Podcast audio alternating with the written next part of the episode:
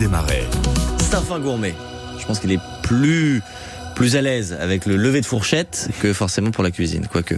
Allez, 8h et bientôt 10 minutes. Dimanche, Jules, ça fera 6 mois. 6 mois que le réseau express métropolitain est mis en marche en Alsace. Oui, les premiers mois de ce RER barinois ont été euh, chaotiques avec euh, beaucoup de retard. Aujourd'hui, ça va mieux. On a entendu la SNCF ce matin qui se réjouit des améliorations et les syndicats qui, qui dénoncent les promesses non tenues. On fait le point donc avec les usagers. François Jordani, bonjour.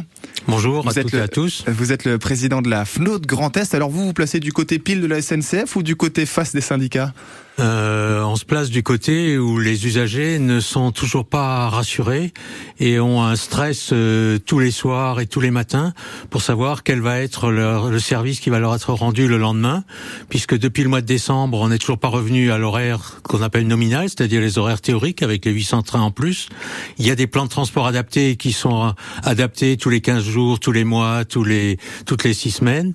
Euh, donc les usagers ne savent pas à quelle sauce ils vont être mangés et qui plus est le matin quand ils arrivent sur le quai, il y a encore beaucoup trop de trains qui sont supprimés pour toutes sortes de raisons, manque de personnel, manque de matériel, euh, incidents sur la voie, suicide, ça c'est vrai que la SNCF et la région n'y peuvent rien, mais bon, c'est des aléas que les voyageurs subissent et donc les aléas, euh, les, cela les conduit à choisir euh, la voiture plutôt que le train. C'est encore des remontées que vous avez malgré les, les, 90% de taux de ponctualité, de ponctualité oui, mais alors 90% dans une semaine vous faites 10 voyages, ce qui fait 100%, ça veut dire qu'un des voyages ne sera pas assuré.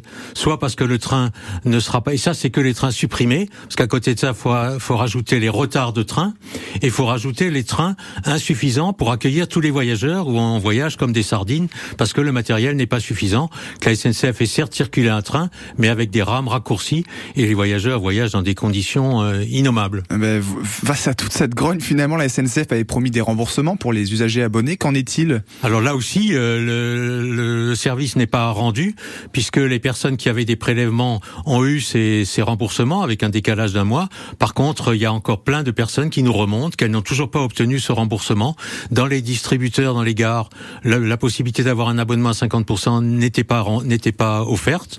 Donc les voyageurs attendent toujours d'être remboursés. Et surtout, ces remboursements concernent trois mois, alors que les difficultés datent maintenant bientôt de 18 mois. Donc les voyageurs font des demandes de remboursement pour des périodes plus longues en argumentant, donnant des éléments par rapport à alors éventuellement des pertes d'emploi, des choses de ce genre. Et la SNCF reste dans des réponses toutes faites euh, en, en, les renvoyant, en disant non, euh, sans, sans justifier. Donc les personnes, on les invite à joindre les le médiateur euh, des transports.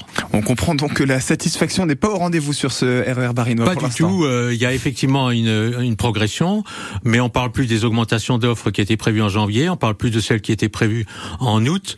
On dit simplement qu'on va tenir 640 trains sur 800, ce qui n'est pas l'offre qui était annoncée et les motifs qui au départ étaient le manque de personnel et le manque de matériel, on s'est aperçu que c'était surtout un manque d'anticipation de la SNCF dans la gestion notamment de la gare de Strasbourg, des choses qui étaient tout à fait prévisibles du genre euh, quand on fait circuler plus de trains, il faut qu'il aille faire le plein plus souvent et donc il va croiser dans la gare, il va y avoir des manœuvres. On est tout à fait surpris que la SNCF n'ait pas été en capacité de gérer ça. Merci beaucoup pour euh, ce témoignage François Jordani. Je rappelle que vous êtes le président de la FNOT Grand Est. Bonne journée à vous. Merci. Et le bilan de cette mise sur les rails du, euh, du REM, du RER e Barinois, voilà six mois. Vous l'avez aussi en article évidemment sur FranceBleu.fr Alsace. Il est 8h13. Comment voulez-vous gouverner un pays où il existe 246 variétés de fromage?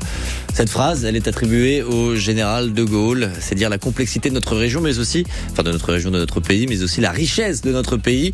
On est euh, ce matin chez un affineur. C'est Maxime Dillinger qui, à l'occasion de la semaine de l'artisanat, s'est invité chez un affineur de Rose on va, euh, oui, découvrir le Munster. On connaît déjà, mais il n'y a pas que du Munster dans ces caves.